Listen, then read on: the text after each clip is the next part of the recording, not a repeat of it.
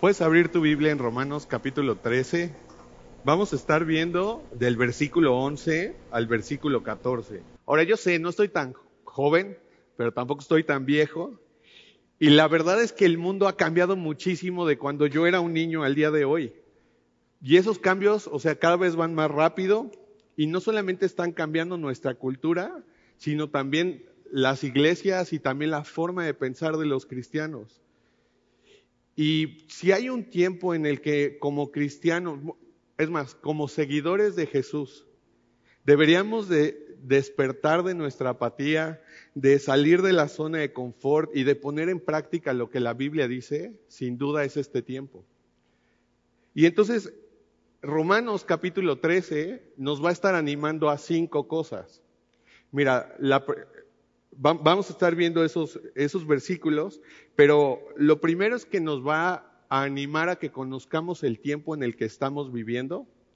Lo segundo es a que nos despertemos del sueño.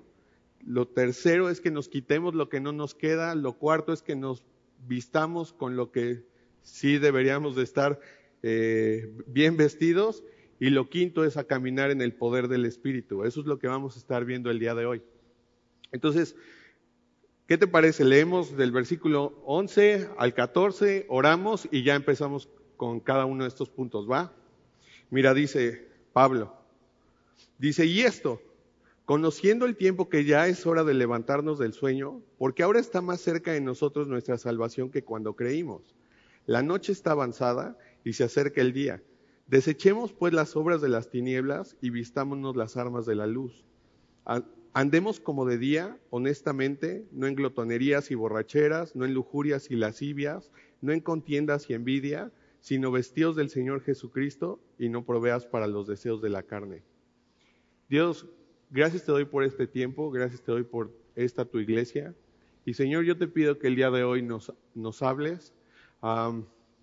hace, hace ratito venía platicando con, con Cari, Dios, y tú sabes, o sea, yo me puedo venir y me puedo parar aquí y no es jactancia, pero alguien podría al final decirme, ay, qué bonita, este, qué bonito sermón, pero nada de eso sirve si tú no estás y si tu espíritu no es el que nos habla y si tú no eres el que produce en nosotros, el que cuando leamos esto lo consideremos de alguna forma en nuestra vida, el que ayúdanos a verte, a, recordar quién tú eres, a recordar quién es Jesús, qué es el Espíritu Santo, y no solamente a que quede en nuestra cabeza, sino que realmente haga un cambio en nuestra manera de, de verte, en nuestra manera de vivir y en nuestra manera de ver a los demás, Señor. Y te lo pedimos en el nombre de Cristo Jesús.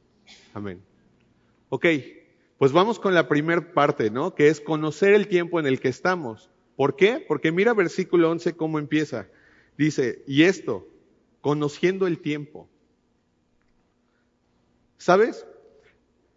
Un problema que yo veo hoy en día en la, iglesia, entre los cristianos, es que muchas veces los cristianos vemos las cosas que están pasando sin realmente entender lo que está pasando.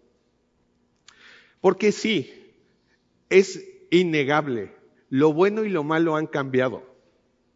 O sea, si te metes a las páginas, por ejemplo, de gobierno, pues vas a ver que hoy en día no es difícil encontrar clínicas que te ofrezcan, clínicas oficiales con las cuales te proporcionan todo lo necesario para un aborto. Hace dos semanas fuimos a Ciudad de México eh, y, o sea, pasamos por donde fue lo de la marcha LGBT, en así un mar de gente. Cuando ya buscas así cuántas personas fueron, eran como 250 mil personas que asistieron. Eh, y dices, no, bueno, pero eso es como de las grandes ciudades. Bueno, simplemente ve Morelos. Morelos eh, tenemos el primer pueblo canábico de toda Latinoamérica. Y todo eso ya es lo normal y lo común, ya nadie se alarma, ya nadie se espanta de este tipo de cosas. Lo bueno y lo malo han cambiado. Pero necesitamos entender que eso es síntoma de algo mucho más grande. Eh, cosas más profundas están cambiando. O sea, cuando yo, yo creo que aquí Jaime es muy insistente con esta parte de, de lo de la verdad, ¿no? De, Pero, pero, o sea, si no es un tema para ti esto de la verdad, del objetivo y de lo subjetivo, o sea, tiene que empezar a ser un tema, porque, uh, o sea, ya, ya cada vez es más difícil el que podamos tener conversaciones con otras personas sin que esto de alguna manera no nos raspe. El otro día estaba platicando con un amigo y estábamos hablando acerca de cosas de la, y él me estaba preguntando acerca de la Biblia y ya sabes, ¿no? Así de que, oh, va a haber una oportunidad para hablarle de Jesús y de repente de la nada así, pum, cambia el tema y, oye, hablando de la Biblia, ¿qué dice la Biblia sobre la tierra plana? Y yo, no, neta, o sea, ¿cómo llegamos ahí? Y a mí se me hace muy loco el, el hecho de, que hoy en día a personas las tienes que convencer de que existen. O sea, porque ya hay quienes no creen que existen. O sea, es como, no, pero ¿qué tal si todo es un sueño? ¿Qué tal si todo es una ilusión? ¿Qué tal si esto es solo un engaño de la Matrix? Y así. ¿Sientes? No, pero ¿qué tal si es una ilusión que siento? Oh. Pero lo que estamos viviendo en el 2023 son las cosas que la Biblia nos advertía que iban a pasar. Y no solo, y no solo hacia lo malo, ¿eh? también hacia lo bueno, porque eh, estaba leyendo unas estadísticas que, que dicen que el 77% de la generación Z ahora está más abierta que nunca a los temas de espiritualidad, a escuchar acerca de Jesús, o sea, a mí se me hace irreal que cuando vamos, por ejemplo, a una secundaria o a una preparatoria y les hablamos acerca de Jesús y les, así les decimos, Jesús murió por ti y derramó su sangre en la cruz por tus pecados. ¿Quieres recibirlo? Chavos se paran, vienen para que ores por ellos. Una locura, o sea, en la preparatoria. Muchos de ustedes eran demasiado cool en la preparatoria como para haber pasado. o sea, yo jamás en la vida hubiera pasado si alguien iba y hablaba de Dios en, en la escuela. Pero estos chavos de repente no les importa que otros de sus compañeros los vean. O sea, quiero que se pongan en el tiempo donde era la secundaria. O sea, hubieras pasado y estos chavos están pasando y quieren. Y, e insisto, por eso es importante que sepamos en qué tiempo estamos. ¿Y en qué tiempo estamos? Bueno, la Biblia lo que nos marca es que estamos en los últimos días, que es el tiempo cuando Jesús va a venir por su iglesia, que Jesús viene pronto. Y yo sé, muchos han tirado la toalla y han perdido la fe de creer que Jesús va a regresar, tomando como excusa y de decir, no, pero mucha gente a lo largo de la historia ha creído que Jesús iba a venir y mira, ya se murieron y no ha venido. Bueno, hasta de eso habla la Biblia, ¿eh? Porque en el libro de, eh, Pedro, en segunda de Pedro 3.3, no vayas allá, pero yo te lo leo, dice, ante todo, deben saber que en los últimos días va a venir gente burlona que siguiendo sus malos deseos se, se burlará y que va a decir, ¿qué hubo de su promesa de su venida? Nuestros padres murieron y nada ha cambiado desde el principio de la creación. Hasta de eso habla la Biblia.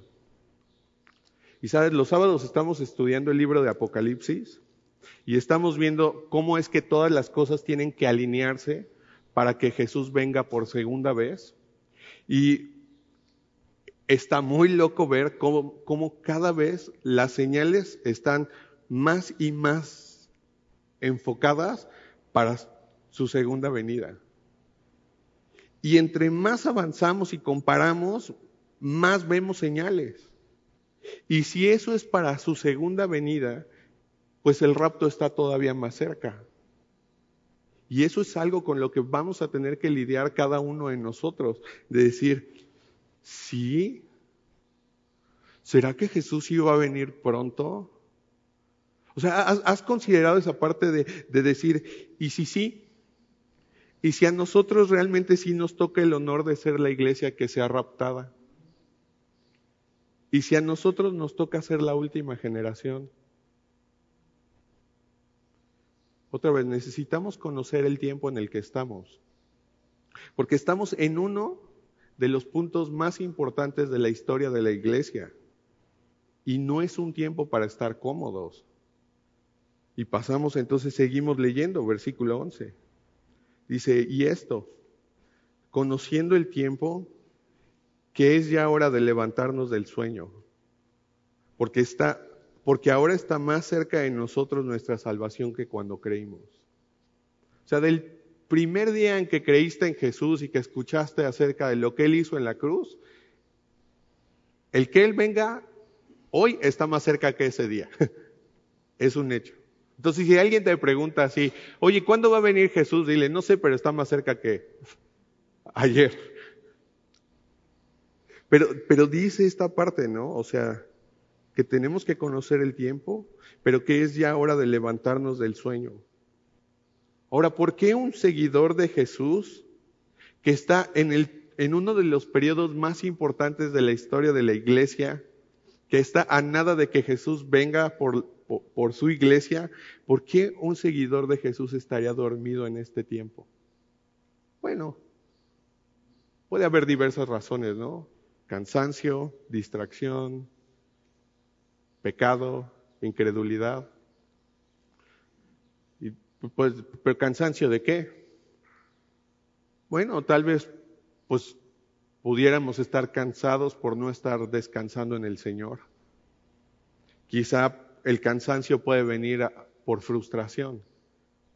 Ya sabes, cuando, cuando recibes a Jesús y oras y entonces realmente crees que Dios te contesta todas tus oraciones y estás así, y le estás compartiendo a todos tus amigos y ya tienes fastidiado a toda tu familia, pero tú estás así, ¡ah! y de repente Dios te dice que no a una cosa y de repente Dios te dice que no a otra cosa y te empiezas a frustrar y empiezas, ah, ya para qué oro. Ah, siempre haces lo que quieres, Dios. Y a veces puede ser eso, expectativas no cumplidas, no ver fruto rápidamente, esperar que Dios dijera sí y que en lugar de decirte sí, te dice que no o te dice que te esperes. Quizá un cristiano puede estar dormido por depresión. Tú sabes, uno de los síntomas de la depresión, ¿cuál es? Que una persona no se quiere levantar de su cama, quiere estar ahí tirada sin hacer nada. Tal vez por malos hábitos o por distracción, estar en otras cosas. Y, cuando digo estar distraído, no necesariamente quiere decir que estás en cosas malas. Pero quizá, porque puedes estar así enfocado en ministerio, ministerio. No, es que hay que servir. Hay que servir el domingo, hay que servir el miércoles, hay que servir entre semana. Servir, servir, servir, servir en la iglesia. Pero no pasas tiempo con el Señor. No disfrutas de eso. No, es que el trabajo, hay que producir, producir, producir. Nadie va a producir si no produzco yo. La familia, la familia, la familia. Pero otra vez, ¿dónde quedó eso de estar disfrutando de nuestros tiempos en su presencia, de orar, de ayunar, de pasar tiempo en su palabra?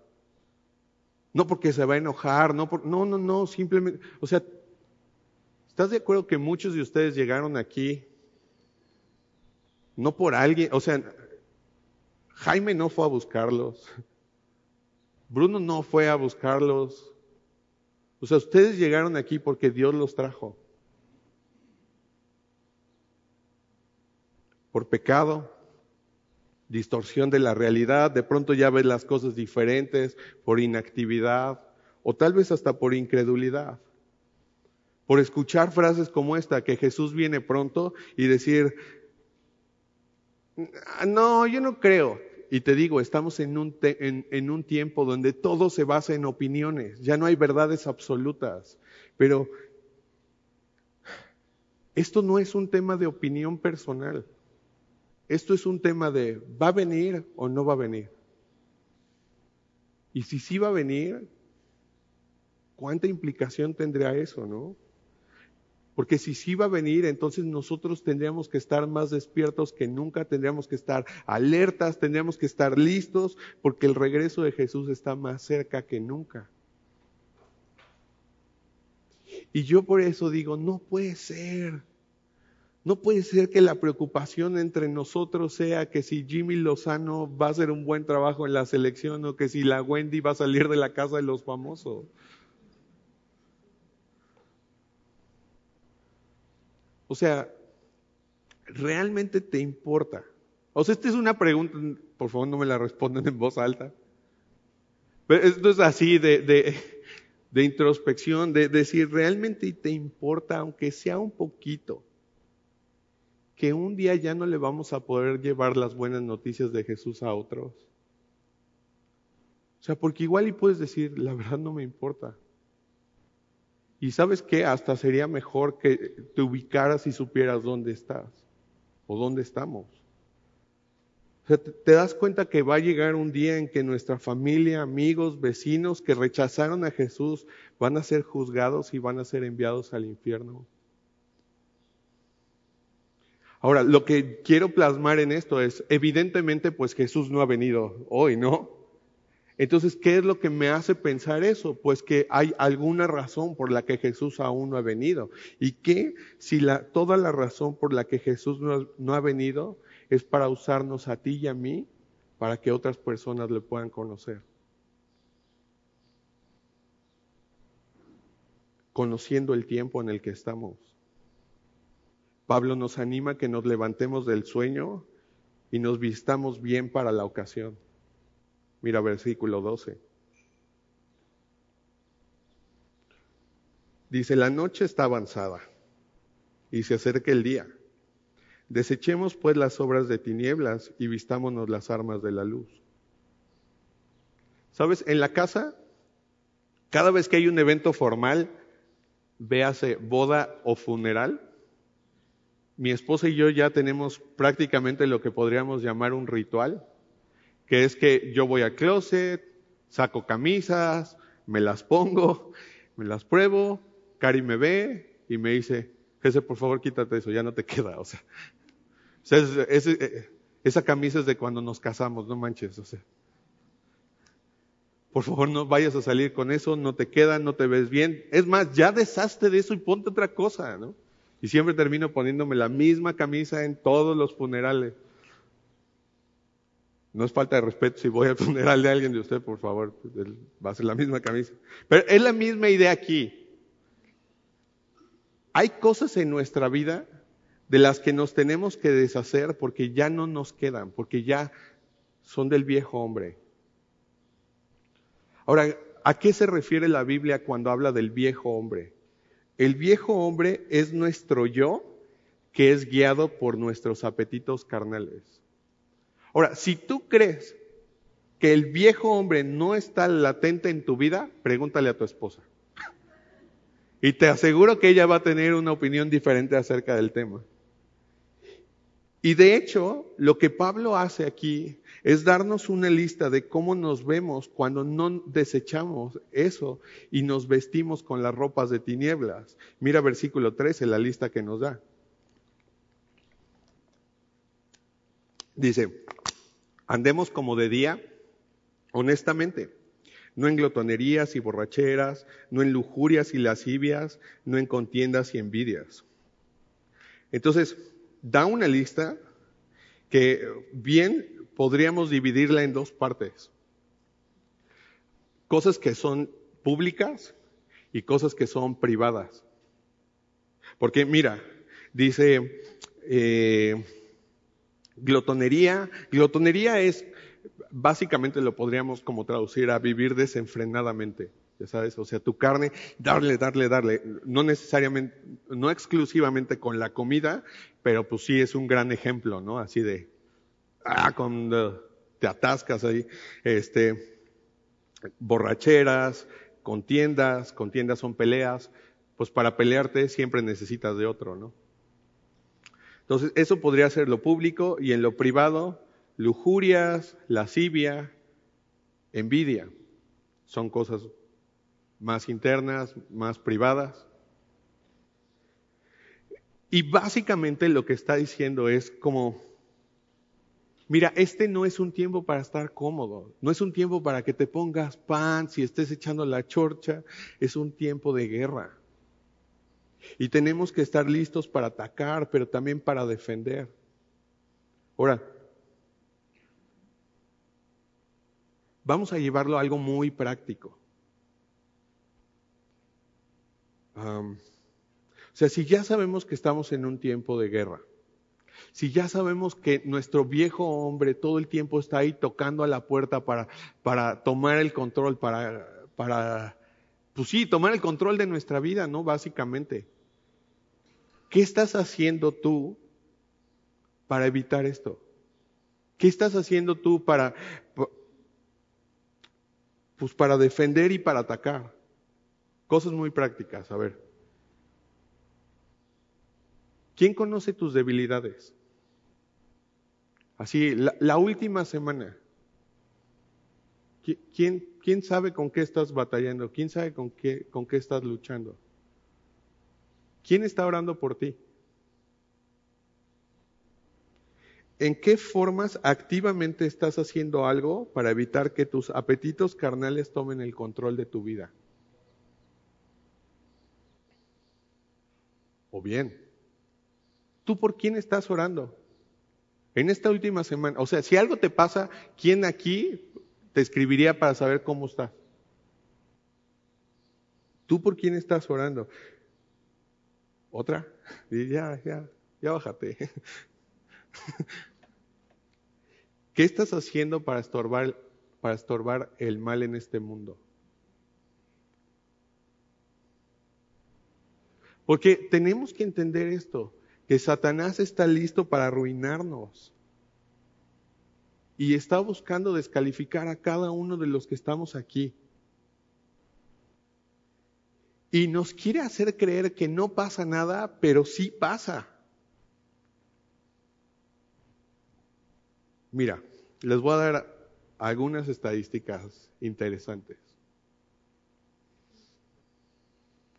¿Sabías tú que la edad promedio en que los niños comienzan a consumir pornografía hoy en día es entre los 8 y los 12 años? De acuerdo a estudios, el 62% de los niños ven por primera vez contenido explícito por accidente en su PlayStation, en su Xbox o en su Nintendo. El 97% del tráfico ya general proviene de los teléfonos celulares. Hay estudios recientes que indican que el 90% de los adolescentes ven pornografía. 90%. ¿Sabías que México a nivel mundial ocupa el sexto lugar en consumo de pornografía?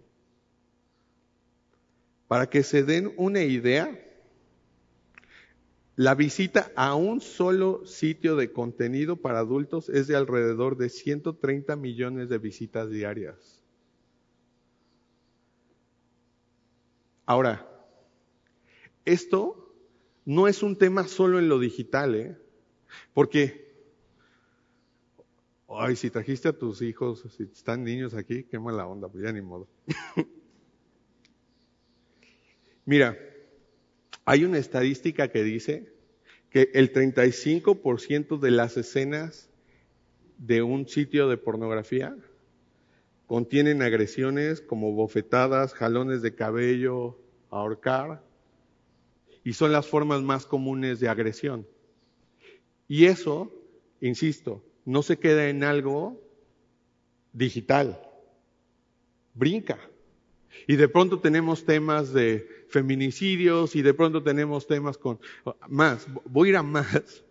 A nivel mundial hay entre 35 y 38 millones de esclavos modernos.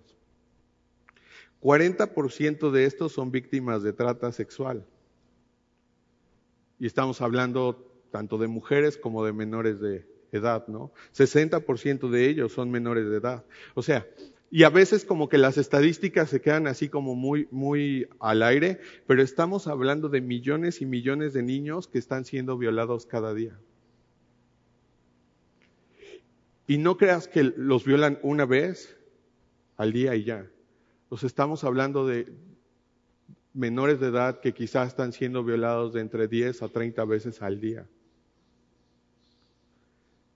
Es inhumano, es horrible, y Satanás, dice la Biblia, que anda como león rugiente buscando a quien devorar y que está listo para robar, matar y destruir. y quiere distraernos y quiere que quitemos nuestra mirada de Jesús. Y esta es solo una de muchas estrategias de cómo hacerlo. O sea, me podría poner a hablar acerca de estadísticas de cada una de las cosas, pero por los números dije, no, pues nada más esta, ¿no?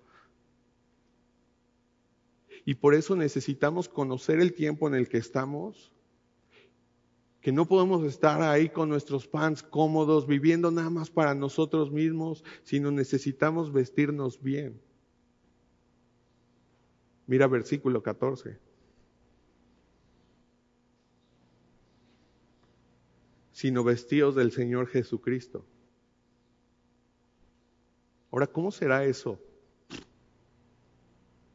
¿Cómo le hago para vestirme de Jesús? A ver, pensemos, ¿para qué sirve la ropa?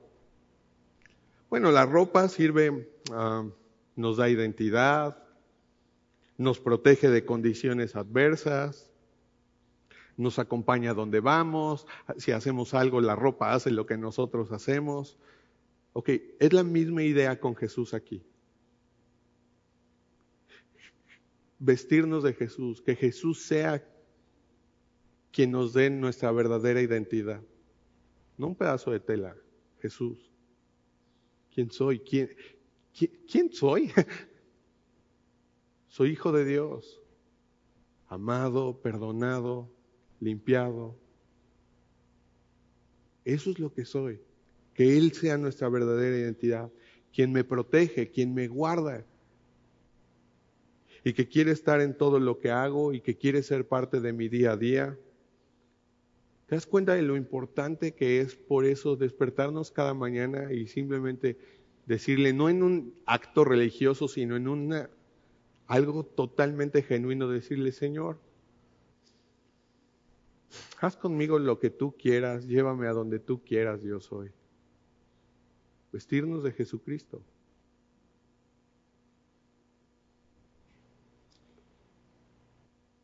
Y, mira la última parte del versículo 14, dice, sino vestidos del Señor Jesucristo y no proveas para los deseos de la carne. Y hay dos fuerzas que pelean entre sí eh, dentro de nosotros. Está la carne, que es todos nuestros apetitos carnales, pero también está el espíritu. Y entonces, ¿cómo, ¿cuál es la manera de no proveer para los deseos de la carne? Pues caminar en el espíritu. ¿Y cómo se ve eso en la vida práctica? Pues quizá para algunos eso va a significar cortar ciertas amistades, dejar de ver o escuchar ciertas cosas, poner filtro en tu computadora, de plano cambiar de celular. O sea, yo sé, estoy hablando como, no, o sea, tú estás pidiendo el mundo. No, porque, ¿qué vale más? Ya no ir a ciertos lugares, o sea, piénsalo, a ver. Si quieres enflacar, ¿Por qué rayos irías en tu coche a McDonald's? Pues no, es el último lugar que tienes que ir es un McDonald's, una heladería, o sea, no, no es opción. Y a veces eso va a tener que ser, ¿no? O sea, si tú quieres caminar en el Espíritu y ser un discípulo de Jesús, pues a veces eso va a implicar algo todavía más loco. A veces vamos a tener que tener la humildad para reconocer, la neta, esto es un tema para mí. No puedo. Quizá otras personas sí pueden hacer esto, pero en mi caso es un problema, yo no puedo hacer esto. Y no quiero generar en ustedes como una expectativa así de que, no, pues es que tú estás esperando que le demos demasiado alto, o sea, eso es imposible, es imposible. No, eso es una mentira. Sí es posible. Porque junto con la invitación de Dios a que no proveamos para la carne, viene su provisión. Pero ¿sabes por qué se nos hace tan difícil esto? Creo yo que una de las razones es porque se nos olvida quién es Dios, quién es Jesús y quién es el Espíritu Santo. Y a veces como que tenemos que poner freno y recordar. ¿quién es Dios? A ver, creo en Dios, pero ¿quién es Dios? ¿Quién es Dios? Dios es el que controla absolutamente todo. A veces tenemos que romper de nuestra cabeza estas ideas como de la suerte o el azar, como, como si lo que dirigiera nuestra vida es la buena o la mala suerte. No, porque eso va totalmente en contra de un término que la Biblia presenta que se llama soberanía de Dios. La soberanía de Dios es esto de que Dios tiene la última palabra en todo lo que sucede en el universo. Que Dios es el que está en el trono y que no hay absolutamente nada que suceda en esta tierra que no pase primero por su escritorio. No hay eventos de suerte, no hay eventos al azar. Todos los eventos son orquestados a través de sus planes y de sus propósitos. Y no solamente los eventos grandes, ¿eh? Aún los chiquitos. Dice la Biblia que Dios sabe cuántos cabellos tú tienes. En mi caso no le tomó mucho tiempo. pero sabe, dice la Biblia que sabe qué es lo que come cada pájaro. O sea, él está, o sea, esto de el diablo está en los detalles. No, Dios está en los detalles también. Dios sabe perfectamente cada cosa chiquita así que pasa en el, en el mundo y nada sucede al azar.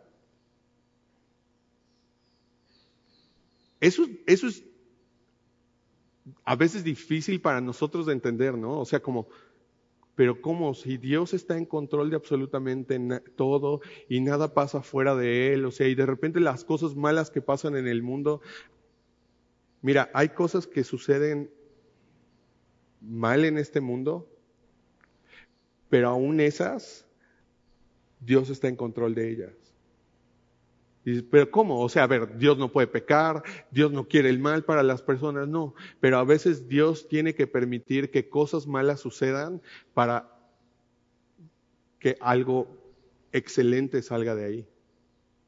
O sea, no, te acuerdas esta historia como en la de, en la de Pedro, donde de repente Jesús le dice, oye, Pedro, pues Satanás pidió para sacudirte y pues le dimos permiso. ¿Qué?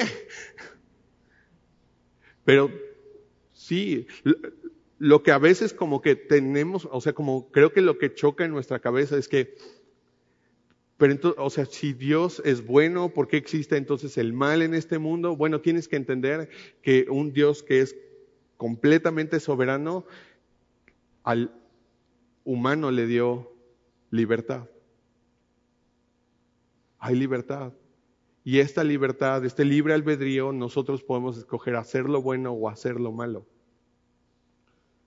Es, eso es lo que significa libertad, el poder decidir entre hacer cosas buenas y cosas malas. Pero entonces, ¿cómo combinas esas dos cosas, no? O sea, pero entonces el ser humano tiene libertad, pero Dios está en control de todo. ¿Cómo pueden existir esas dos cosas al mismo tiempo? Pues pueden, porque Dios da absoluta libertad dentro de un límite donde Él está en control de absolutamente todo. La forma en que yo lo entiendo es como un pez en el, océano es totalmente libre, pero aún así existe el límite del océano. Entonces, aunque tenemos absoluta libertad, e, estamos bajo el límite de del control de Dios. Nada se escapa de su mano. Y eso es una locura porque otra vez, o sea, es como tenemos que pensar en esto, nuestra mente tiene que estar pensando quién es Dios. O sea, porque a veces hay situaciones en la vida donde son tormentas que podemos llegar a pensar esto es caos, esto es locura, esto O sea, les voy a contar una cosa que no me enorgullece, pero no me encanta viajar en avión porque me da un poco de miedo las turbulencias, ¿no? Entonces, eh, Pero, pero es algo totalmente irracional. Porque, ya sabes, o sea, mil y un veces en los aeropuertos suspenden vuelos porque dicen, ¿sabes qué? Hay una tormenta, hay un huracán, no vamos a ir, no vamos a arriesgarnos. O sea, ellos saben cuando hay nubes, cuando hay tormentas, cuando hay situaciones.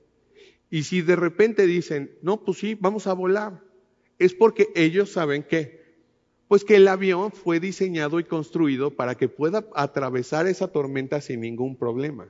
Pero uno va arriba así, lleno de miedo. Pero es un, un, poco es eso, ¿no? Es confiar. El piloto sabe lo que está haciendo. Y en la vida es, es esto, ok, estas situaciones en las que estoy viviendo, estas situaciones por las que estoy pasando, se pueden ver como un tormentón, pero quien está al volante sabe lo que está haciendo. Y sí, a veces se va a sentir como que vas de subida, a veces se va a sentir como que vas de bajada, como que vas en caminos llenos de piedras, como que Dios vas de reversa, o, o sea, vas en sentido contrario. Pero sabes que Él sabe lo que está haciendo porque Él tiene un plan y un propósito y no siempre tenemos que entender lo que Él está haciendo y cómo lo está haciendo. Porque dice la Biblia que sus pensamientos no son mis pensamientos, no son tus pensamientos y que sus caminos no son nuestros caminos y que son mucho más altos. Es lo que dice Isaías 55.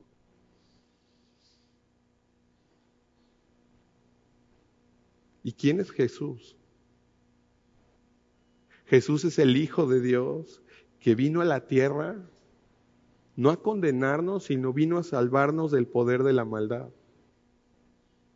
Y fue a la cruz y sufrió una de las muertes más crueles y más violentas. Y gracias a eso, no hay nada que nosotros tengamos que hacer para ganar nuestra salvación. Completamente pagado todo.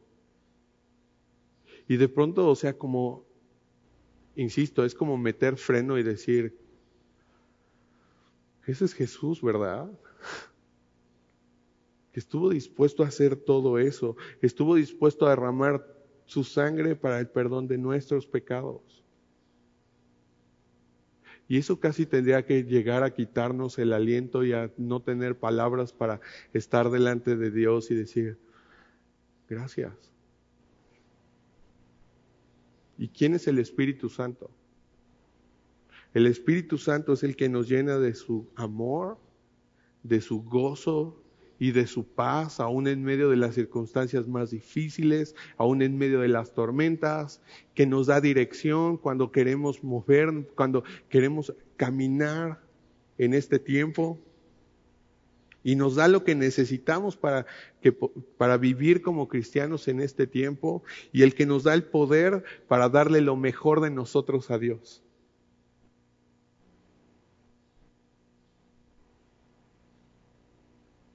Conociendo el tiempo en el que estamos, necesitamos desechar lo que nos estorba, vestirnos de Jesús y caminar en el poder del Espíritu que nos da cada día.